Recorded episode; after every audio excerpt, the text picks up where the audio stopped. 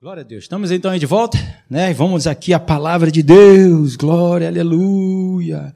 Olha que beleza. Vamos falar aqui um pouquinho essa noite, né, sobre a transfiguração. O monte da transfiguração, ser transfigurado. Quem quer ser transfigurado? Aleluia, eu quero. Se você não quer, se quiser, vamos junto. a palavra de Deus vai falar aqui aos nossos corações, né, sobre a transfiguração. Jesus, quando subiu ao monte, né, lá com seus discípulos, com alguns discípulos, né, não foram todos, então a gente vai ver aqui, conversar um pouquinho daquilo que Deus falou no meu coração, para que a gente possa ser abençoado e fortalecido nessa noite, amém? Então, Lucas capítulo 9, né, também tem Mateus e Marcos, mas aí eu preferi essa versão de Lucas, capítulo 9. Se você tem tua Bíblia, abra aí. Se não, acompanha aqui, que eu botei aqui nos slides. Glória a Deus. Diz lá no versículo 28. Certa, é, cer, cerca, assim, cerca de oito dias depois de proferir estas palavras, né, daquilo que Jesus falou antes, tomando consigo Pedro, João e Tiago, subiu ao monte com o propósito de orar. Qual foi o propósito de Jesus aqui? De subir ao monte, de orar, buscar a Deus, falar com Deus, né?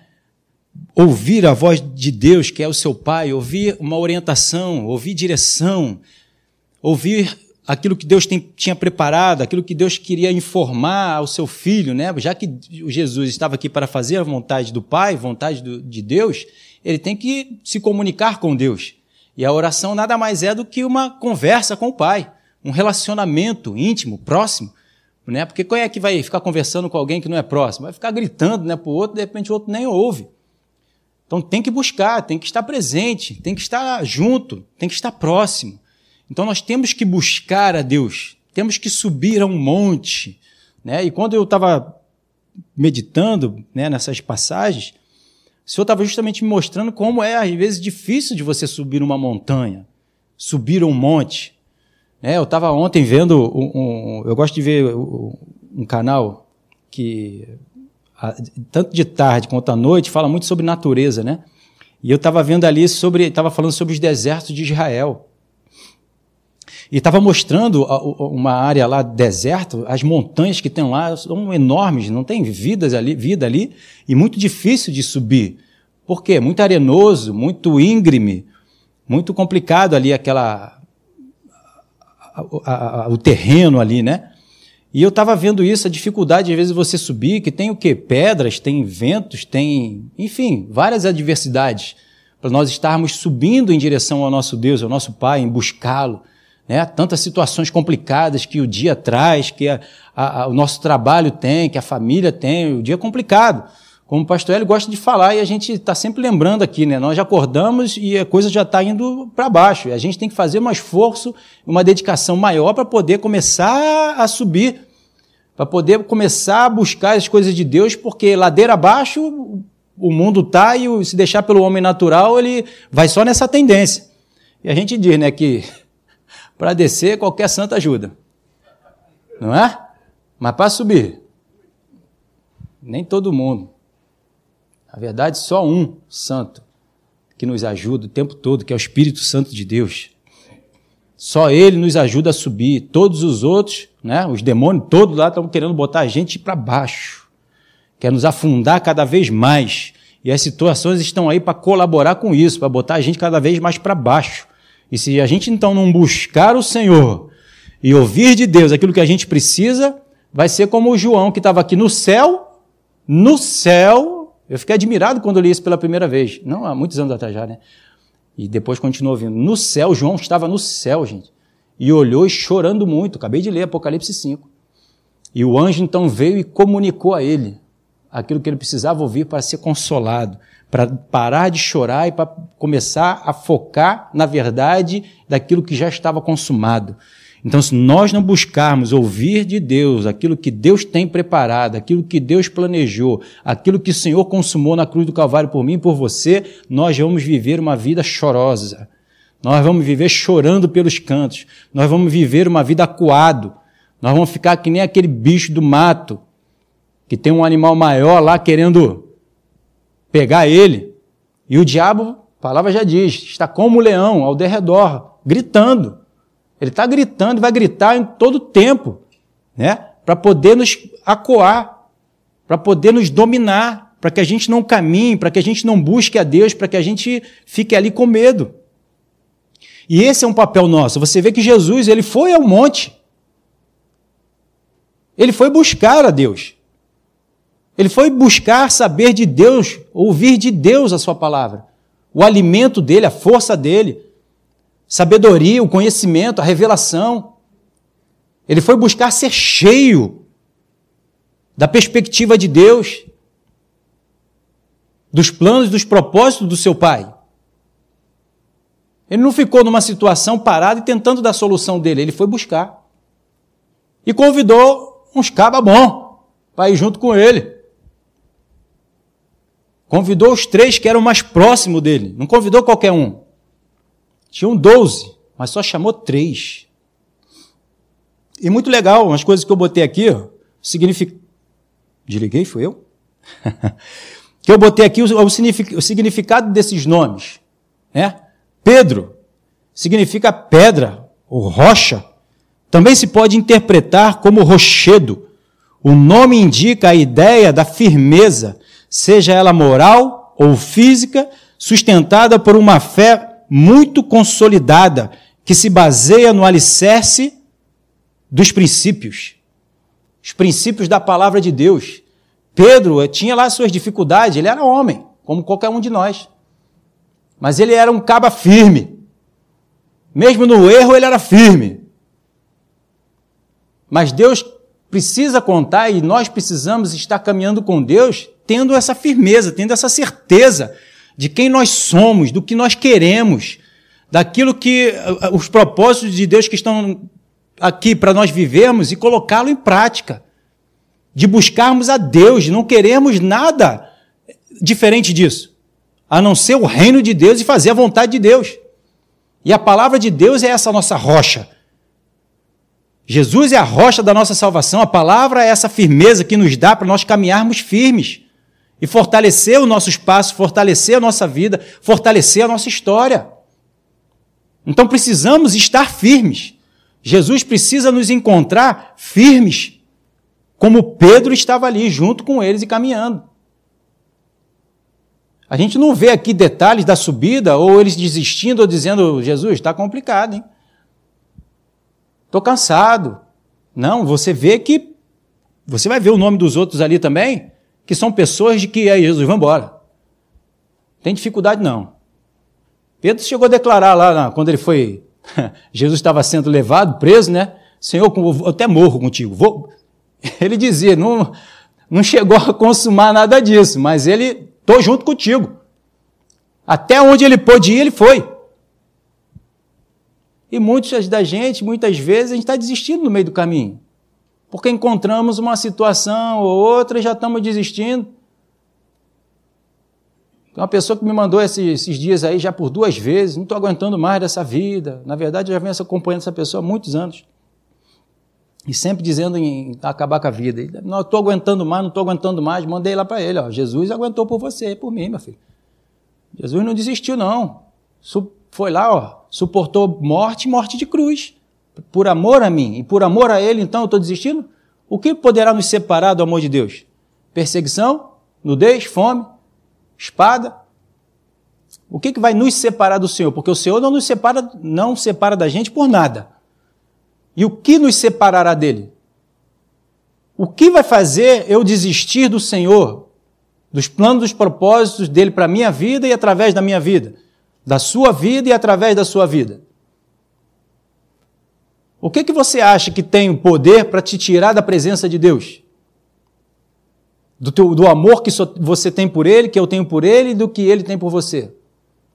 É só a gente olhar para aquilo que Jesus fez. O que separou o amor de Jesus por mim? Nada. O que separou o amor de Deus pela minha vida? Nada. Eles nunca desistiram, do início da criação até o dia de hoje, nunca vão desistir. E eu estou desistindo? Eu estou parando?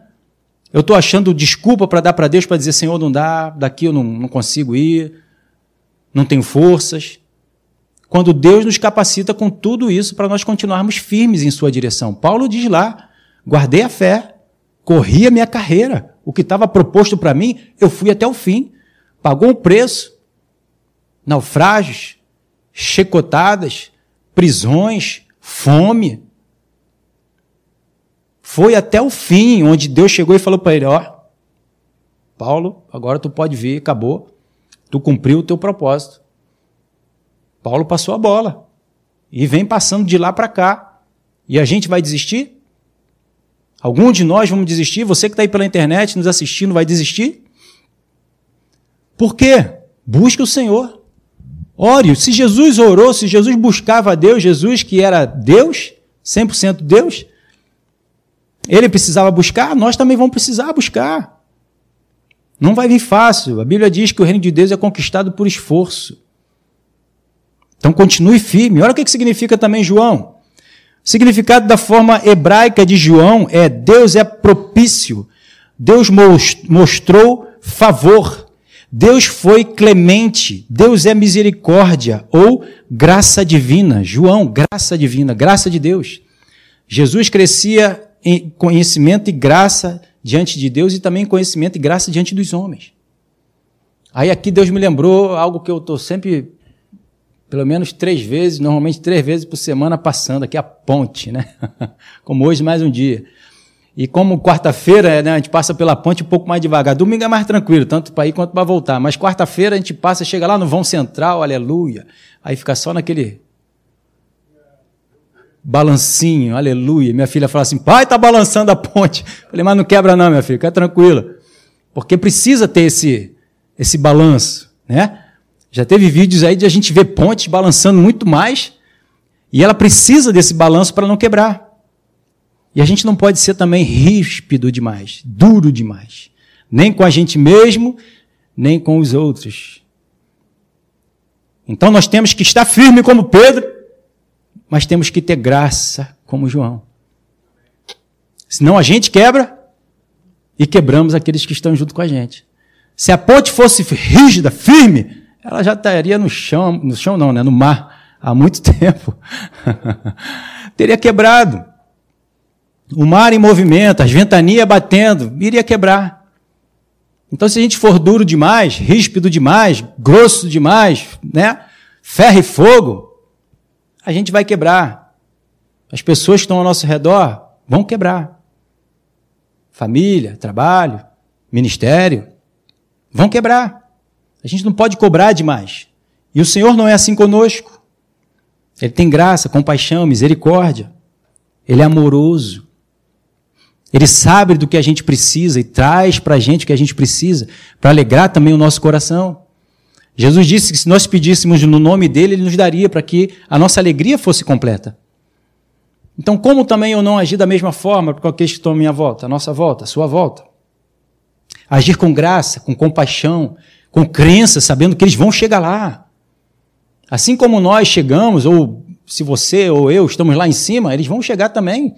Nós não começamos lá em cima, nós começamos aqui embaixo. Estamos aí degrau em degrau, subindo de fé em fé, de glória em glória, vitória em vitória, diariamente, revelação em revelação.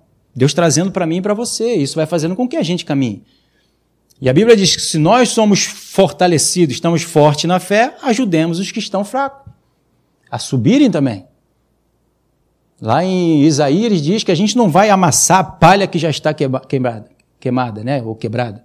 Quebrar a palha. A gente vai ajudar, a gente vai socorrer. A gente vai estender o braço. Né? E lembrando aqui também de Pedro, quando estava lá né, na, andando sobre as águas, quando ele se afundou, imediatamente Jesus foi lá e o socorreu. Trouxe ele de volta para o barco.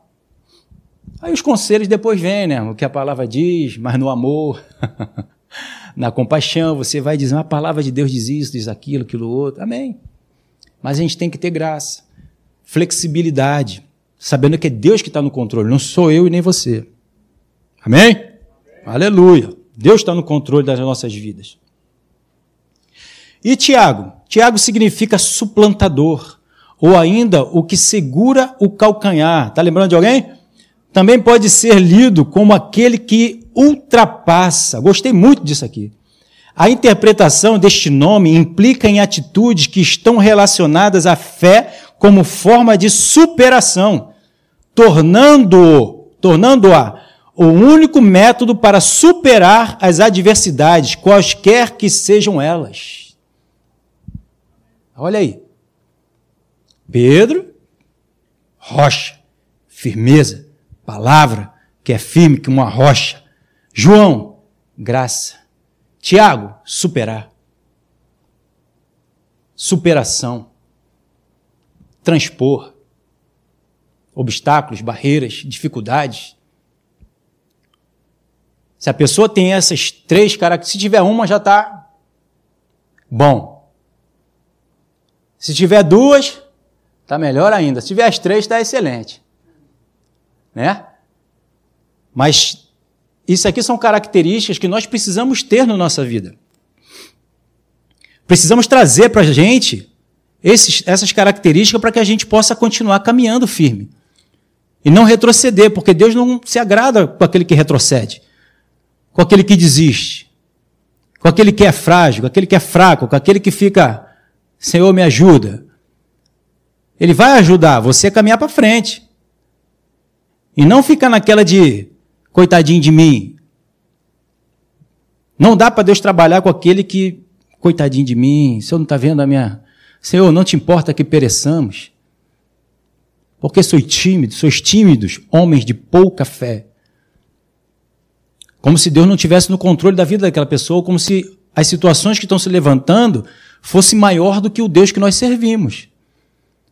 A tempestade que se levanta, que se levantou contra Jesus, contra aquele barco naquele momento, ela não tinha capacidade de naufragar aquele barco, porque Jesus estava nele. Jesus está no barco da nossa vida, Jesus está no controle do barco, que é a nossa vida, do nosso barco, na condução. Jesus é timoneiro? Timoneiro, olha que beleza. Jesus é o timoneiro, ele está lá com. Como é que é o nome daquele? A roda de leme. Está conduzindo. Ele é o meu pai, ele é o teu pai. Por isso a importância de nós orarmos, de buscarmos o Senhor para que ele nos comunique isso. Mais uma vez, lembrando aqui de Apocalipse 5, quando João chegou lá e chorando porque ninguém era digno de abrir o livro, quando o anjo falou para ele, não se fala mais que ele chorou. Foi consolado. Ele viu a verdade, aí o cordeiro entrou, pronto. O anjo comunicou, falou para ele, aconteceu o que era a verdade, acabou o choro. O cordeiro entrou, abriu o livro, tomou o livro da mão daquele que estava sentado, abriu o livro, pronto. Então, quando Deus fala ao nosso coração, a visão se abre, pronto, acabou. O problema foi embora, porque você ou eu que estávamos ali olhando e vendo o problema, agora Deus mostrou a, real visão daquilo dali, acabou o problema. A enfermidade bateu. Jesus vem e te mostra, pelas suas feridas, pelas minhas feridas, feridas de Jesus. Jesus, Jesus falando contigo, meu filho, pelas minhas feridas você foi sarado. O meu nome está acima de todos os nomes. Seja o nome da enfermidade que for. Você já passou da morte para a vida. Você está sentado em lugares celestiais à destra de Deus. Então Deus começa a trazer essa revelação, esse entendimento na nossa mente, no nosso coração, na nossa visão, o problema se vai. Porque conhecereis a verdade, a verdade vos libertará dessa mentira dessa situação que a gente possa estar vivendo e passando. Porque nós vivemos segundo o reino de Deus, nós vivemos segundo a verdade que vem do céu. E o céu não tem esse problema, esses problemas todos. Mas eu estou aqui, sim, vivendo e recebendo daquilo que vem de Deus. Vivendo e recebendo do que vem do reino dos céus. Não é isso que a palavra de Deus diz? O reino de Deus já veio sobre nós, já habita em nós, pelo Espírito Santo. Nós não recebemos nada se do céu não nos for dado. Está vendo? Então vem de Deus. Então fiz meio que uma junção dos nomes, das características que botei ali, ó. Sustentados por uma fé muito consolidada e com a graça divina iremos superar as adversidades qualquer que sejam elas. Juntei ali umas partes de Pedro, João e Tiago. Sustentados por uma fé muito consolidada, firme, uma fé firme e inabalável, que a palavra de Deus nos traz, que é a rocha, e com a graça divina, a graça de Deus, o favor de Deus sobre as nossas vidas, iremos superar as, as adversidades, qualquer que sejam elas. Porque não há adversidade que possa parar o nosso Deus. Não parou, a gente olha, vê Jesus, nada parou Jesus, a caminhada dele, a jornada dele. E ele está aqui comigo e contigo, nos mostrando e nos provando isso e fazendo acontecer na minha e na sua vida. Só que eu preciso acreditar nisso. Deus não pode, como está lá, se não me engano, Deuteronômio, vencer os nossos inimigos se nós não acreditarmos. Mas se eu acreditar, ele vence os inimigos por nós. Porque essa luta não é nossa, não é minha, não é sua, é dele. As nossas armas, elas não são naturais, elas são espirituais. Uma delas é a oração, no qual Jesus foi lá orar. E hoje está lá em cima, continua lá em cima, continua no alto, intercedendo por mim e por você, para que se concretize na minha e na sua vida as bênçãos que ele já venceu e conquistou para nós. Amém? Lucas capítulo 9, no versículo 29, diz então: Aconteceu que, enquanto ele orava, e a aparência do seu rosto se transfigurou, e suas vestes resplandeceram de brancura. Ah, sim. Obrigado, Senhor. Lembra que eu estava lendo aqui, né? De o que significa Tiago? Suplantador ou ainda o que segura no calcanhar, o nome Tiago ele é derivado de Jacó, no hebraico. Então, Tiago veio do nome Jacó, que é suplantador, aquele que segura no calcanhar, que segurou no calcanhar do seu irmão de Isaú. E ali eu, eu ouço muitas pessoas dizendo algo que, ah, Jacó era um roubador, ele era enganador, ele tentou trapacear o irmão. Eu não vejo isso ali. O que eu vejo é que Jacó, ele priorizava Deus. Ele priorizava as coisas de Deus, os planos de Deus, o reino de Deus. E o que ele queria era ser o primogênito, como a gente vê ele sempre querendo tomar a primogenitura, porque ele valorizava as coisas de Deus. Então ele estava lutando para sair primeiro para poder ser o primogênito e ter as bênçãos de Deus. Isaú desprezava as coisas de Deus. Foi o que nasceu primeiro, mas ele desprezava.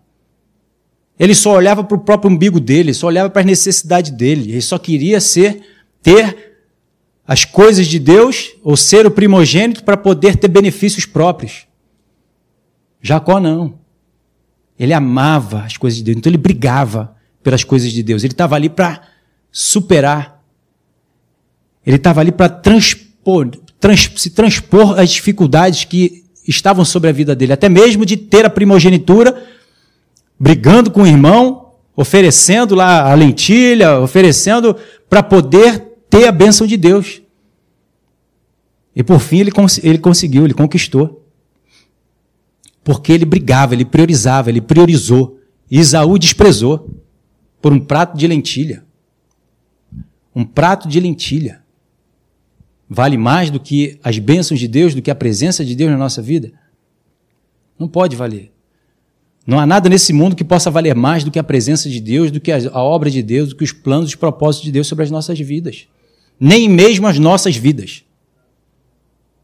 Por isso nós entregamos nossa vida para o Senhor, para que Ele faça dela o que Ele quiser. E Ele vai fazer boa coisa, pode ficar tranquilo. Descansa nele. Nosso Deus é maravilhoso.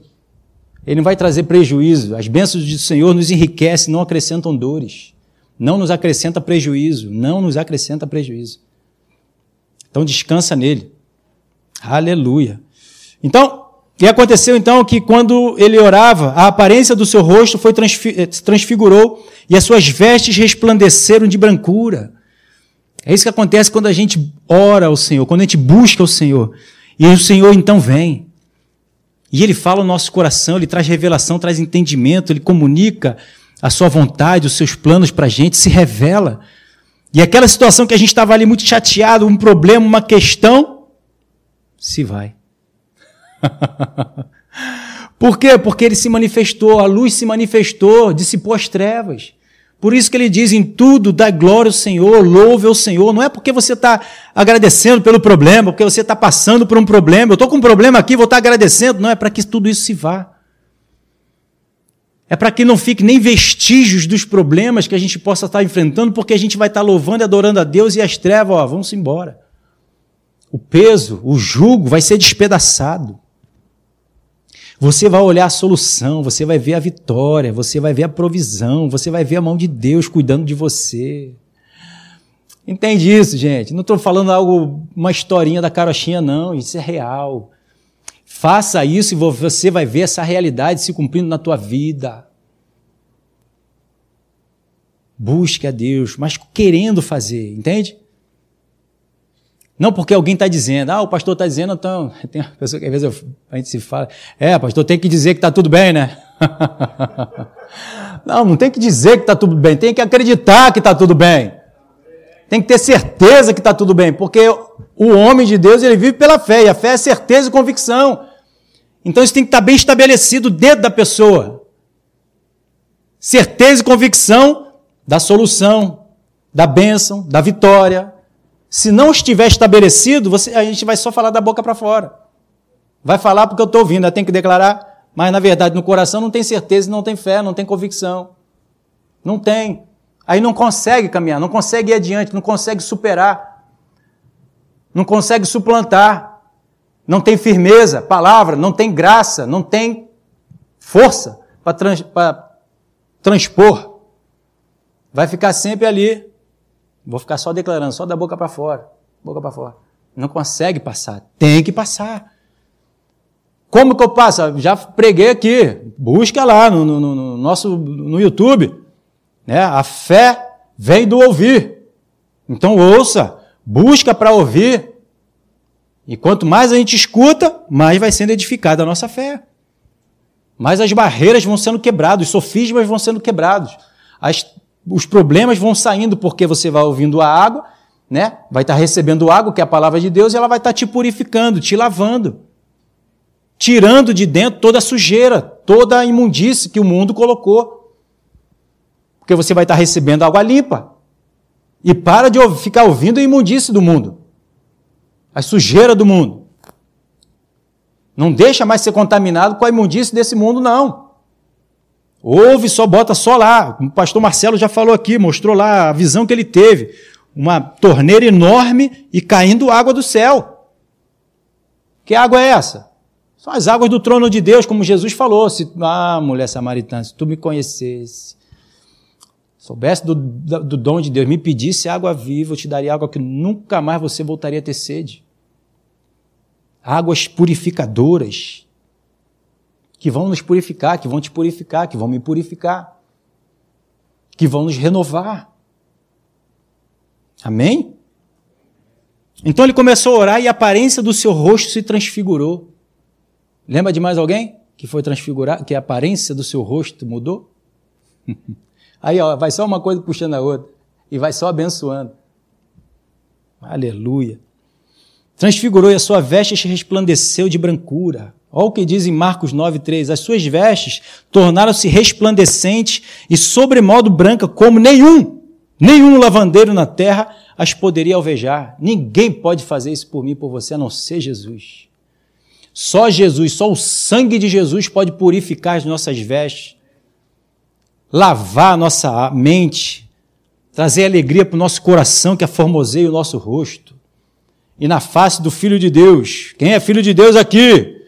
Então, se tu é Filho de Deus, resplandece a glória de Deus na tua face. A glória de Deus resplandece na face do Filho de Deus. Então, se somos filhos, tem que resplandecer a, a glória de Deus.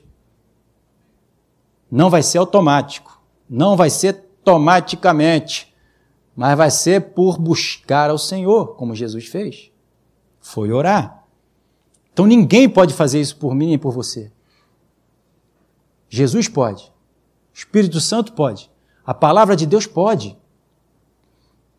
Ela tem a capacidade para nos purificar, para resplandecer as nossas vestes celestiais, espirituais.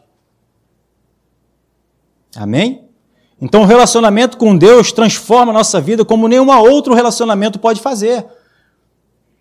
Você pode se relacionar com qualquer outra pessoa, um pastor, o melhor pastor da face da terra. Não vai branquejar e transformar a nossa vida como um relacionamento com Deus, com o Espírito Santo, com a palavra do Senhor. Vai corroborar, vai ajudar de alguma forma, vai te incentivar, vai te animar também para você. É, então vou buscar também. Amém. Então busca também aquilo que o outro está buscando, né? Como Paulo diz: imite a mim, que eu estou imitando ao Senhor. então Paulo aconselha: me imita. Faz o que eu estou fazendo, buscando a Deus. Orando em todo o tempo, como ele diz lá, que ele orava muito mais do que toda a igreja de Corinto, em línguas.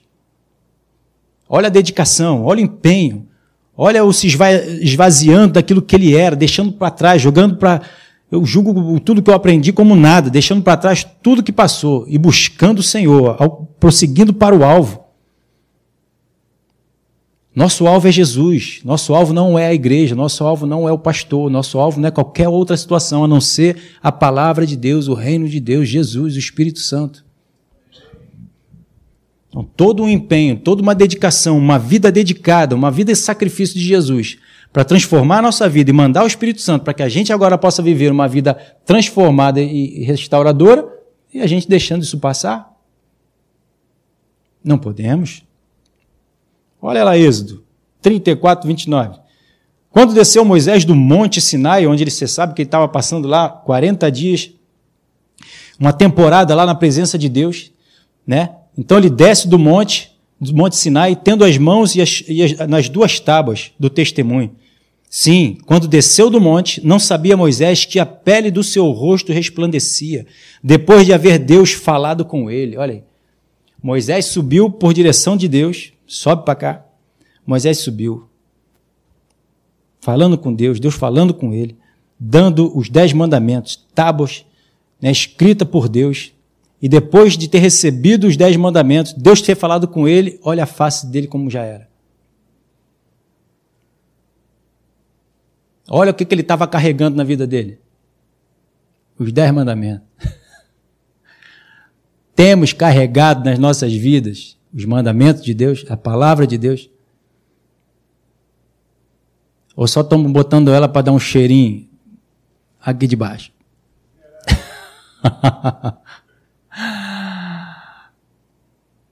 Não, mas ela é o bom perfume de Deus, vai. oh, Jesus.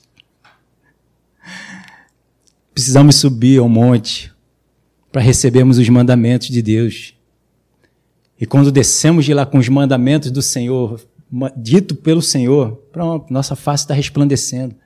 A ponto, vai dizer tem mais lá na frente, dos, do povo de Deus não poder nem fitar os olhos de Moisés, o rosto de Moisés, a face de Moisés. O povo não conseguia olhar para a face de Moisés. Veja isso. Nosso relacionamento com Deus traz tanto de Deus para a nossa vida que o mal, que é trevas, não vão conseguir olhar para a gente. Já viveu isso? Eu já. Aleluia. Olha o que, que diz 2 Coríntios, capítulo 3, 7. E se o ministério da morte, gravado com letras em pedra, se revestiu de glória, a ponto de os filhos de Israel não poderem fitar a face de Moisés por causa da glória do seu rosto, ainda que desvanecente, versículo 8, como não será de maior glória o ministério do Espírito, que está aqui operando nos nossos dias, nos dias de hoje, que está aqui no nosso meio hoje, o Espírito Santo está aí contigo, onde quer que você vá. Qual não é, então, a capacidade do Espírito Santo de transformar a nossa vida? De nos fazer resplandecer, de branquejar as nossas vestes, de fazer na nossa face resplandecer a glória de Deus. O Espírito Santo é muito mais do que a lei. E se a lei fez isso na face de Moisés, quanto mais na nossa. Foi o que Jesus foi revelar, mostrar para Pedro, Tiago, João e Tiago. E esses homens tiveram essa oportunidade de estar ali diretamente com Jesus e ver a face de Jesus, a veste de Jesus ser transformada. Mostrando o que para eles? Se vocês fizerem o que eu faço, da forma como eu faço, da forma como eu busco orar como eu estou orando, vai acontecer isso com vocês também. Porque o Senhor não faz acepção de, acepção de pessoas. E ele não iria mostrar algo para aqueles discípulos e levou lá para isso, para que também não fosse acontecer com ele a mesma coisa. Com eles a mesma coisa, e assim para mim e para você hoje também. Para você que nos acompanha pela internet. É o que Deus quer fazer. E Ele está mostrando: ó, se você me buscar, olha como é que a tua vida vai ser. Resplandecente da minha presença, da minha glória, da minha graça, da minha, do meu amor. Lucas 9, 30, 31, então continuando, ele diz: Eis que dois varões falavam com ele, com quem? Com Jesus, lá no Monte da Transfiguração. O rosto de Jesus foi transfigurado, sua roupa resplandeceu, e então apareceram lá dois varões falando com ele, Moisés e Elias, os quais apareceram em glória e falavam da sua partida que ele estava para cumprir em Jerusalém. Então, os homens ali, Moisés e Elias, estavam falando com Jesus aquilo que iria acontecer com ele que ele iria morrer na cruz e que ele iria ressuscitar. Já estava comunicando, olha aí, comunicando algo que iria acontecer lá na frente, preparando ele, olha aí. O que, que a oração, o relacionamento com Deus nos faz? Nos prepara. Nos prepara para aquilo que a gente está para enfrentar, para as coisas que estão para vir lá na frente. A oração não é para quando já está, já estamos no problema, na questão e agora eu vou orar. Não, já é para você estar preparado para aquilo que você vai enfrentar. Para aquilo que eu e você formos enfrentar, nós já estejamos preparados e não cair. Não se desviar, não desistir, não murmurar, não ter atitudes erradas, diferente daquilo que Deus já planejou e preparou para eu e você termos. Então Moisés e Elias já estavam ali comunicando a Jesus, falando para Jesus. E como é que esses homens sabiam que era Moisés e Elias? Hum, pegou. Sinuca de bico. Moisés e Elias, como Pedro identificou, Pedro, João, Tiago identificado que era, identificaram que era Moisés e Elias.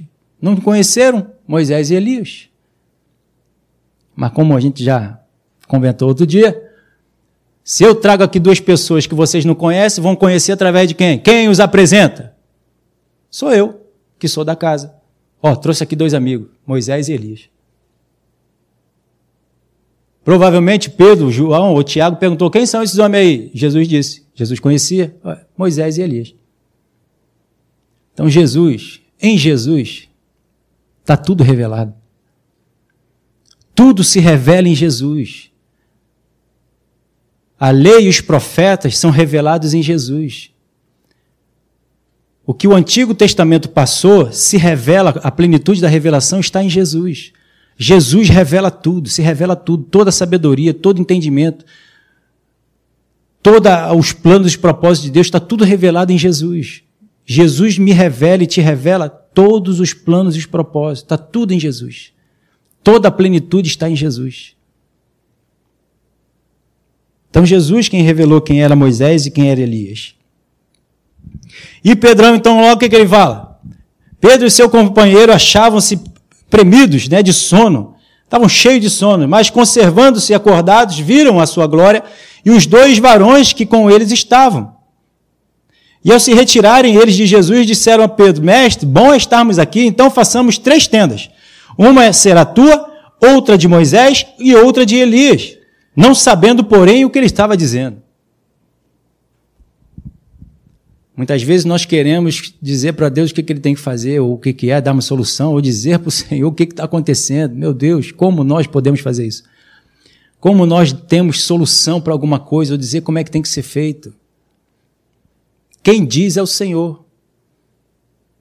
A gente busca Ele para ouvir direção dele, não buscamos a Ele para dizer o que, que ele tem que fazer. Está errado, né? Mas Deus é que nos comunica. Eu vou de coração aberto. O que, que é? O que está acontecendo? Senhor, qual é o teu plano? Qual é o teu propósito? Qual é a direção? O que, que eu faço nessa situação? O que, que tem para fazer aqui? Como é que eu me comporto? Qual é a minha atitude? O que, que eu digo? O que, que eu não digo? A nuvem se move, eu me movo. A nuvem ficar parada, eu fico parado. Porque é Deus que está no controle. Então Pedro diz: Vou fazer uma tenda, vamos fazer uma tenda aqui para Moisés e Elias. Eles estão querendo o quê? Acolher Moisés e Elias, a lei e os profetas. Não temos que acolher mais a lei e os profetas, mas temos que ouvir o que Jesus tem para dizer. Lembra da mulher que foi pega no flagrante adultério? Senhor, Moisés diz para apedrejar, matar. E tu, o que dizes? E Jesus então disse o que tinha que ser feito. Porque é Ele agora que nos comunica, não é mais a lei e os profetas. A lei e o profeta ficou para trás. Mas Jesus agora nos diz: Jesus disse para eles: aquele que não tiver pecado, que atire a primeira pedra. Então é Jesus agora quem escreve na terra. É Jesus agora quem nos dá a direção, quem nos dá a orientação. Não é mais as leis, o, o Moisés e os profetas. A, gente, a lei, Moisés e Elias, profetas e a lei. Agora é a graça que fala. É o amor, é a compaixão. E nós então temos que ouvir o que Jesus diz, o que Jesus fez. Assim como Jesus mesmo disse: Eu falo aquilo que eu vejo meu pai falar e eu faço aquilo que eu vejo meu pai fazer. Então nós temos que buscar Jesus, Novo Testamento. E saber daquilo que o que, que agora o Senhor está dizendo para eu fazer. Não é mais olho por olho, dente por dente. É perdão, compaixão. E assim vai. E não mais acolher no nosso coração aquilo que, de alguma forma, né, a gente olha o Antigo Testamento e diz: é melhor olho por olho, dente por dente. Bateu, levou. Isso é a carne. Carne guerreando contra carne. No Antigo Testamento era carne guerreando contra carne. Hoje é graça guerreando contra a carne. O espírito guerreando contra a carne. A carne milita contra o espírito, o espírito milita contra a carne. É diferente. Então, ele diz ali, ó, ele é, é não sabendo, porém, o que ele estava dizendo, ele não tinha noção do que ele estava falando. Mas Deus sabe. e ele então dá a direção. Quando assim falava, no versículo 34, veio uma nuvem e o envolveu, e encheram-se de medo e, e encheram de medo ao entrarem na nuvem. Ó, o Espírito lá, o, o Senhor, a nuvem, envolveu a Pedro e lhe respondeu. E dele veio uma voz dizendo, ali da nuvem, né? Este é meu filho, meu filho, o meu eleito, a ele ouvi. Vê como sempre vem uma direção, vem uma resposta, vem uma solução para que a gente não se desvie nem para a esquerda nem para a direita, não erre o caminho, não erre a, a, a revelação, o entendimento. E para quebrar todo sofisma, todo pensamento contrário, parece ser bom acolher, vamos fazer isso, ele, mas o, o, homem faz plano, mas a resposta certa vem de Deus. O plano do homem, fazer tenda, acolher Moisés e Elias. Não. Jesus é meu filho amado, ele é o eleito. Escute o que ele tem para dizer. Não diga o que você acha que você pense. Diga o que Deus te inspirar para dizer. Essa é a solução, essa é a resposta, essa é a vitória, esse é o posicionamento. Essa é a direção para mim e para você. Sempre dizer aquilo que Deus trouxer e traz para mim e para você. E aí vai ser a, a, coisa certa a ser feita. Então ele diz: a Ele nós temos que ouvir, é o Espírito Santo que nós temos que ouvir. Então escutemos o que o Espírito Santo tem a nos dizer. E para terminar, para a gente fechar, versículo 36 diz: Depois daquela voz, achou-se Jesus sozinho. Eles calaram-se, e naqueles dias a ninguém contaram coisa alguma do que tinha visto. Então, eles guardaram no coração toda aquela bênção. Eles guardaram o aprendizado que eles tiveram ali, guardaram no coração deles, levaram com eles. Não desprezaram. Ah, mas não era bem isso que eu queria ouvir, não eu busquei aqui para ver outra coisa, não era desprezar, não. Eles guardaram. Guarde o que Deus está falando contigo. Traga para a tua vida, para você viver o que Deus está te comunicando, o que Deus está nos orientando, o que Deus está nos falando. Como nós devemos proceder. É uma direção para mim e para você. A palavra de Deus ela é prática. A fé sem obras ela é morta. Ela precisa ser praticada, ela precisa ser aprendida, ela precisa ser colocada nas nossas vidas diárias, nossas, em todas as situações, para que nós venhamos a ver a sua vitória, ou o seu resultado, ou o reino de Deus manifesto. Senão vamos ficar só vendo o mundo aí agindo e batendo de um lado para o outro, a gente apanhando aí a torta e a direita. Mas Deus não tem isso para mim planejado para mim, para você, essa derrota, essas questões, mas só tem vitória, só tem crescimento, só tem prosperidade. Descanso e sossego para mim e para você, paz e alegria. Amém? Glória a Deus, vamos ficar de pé.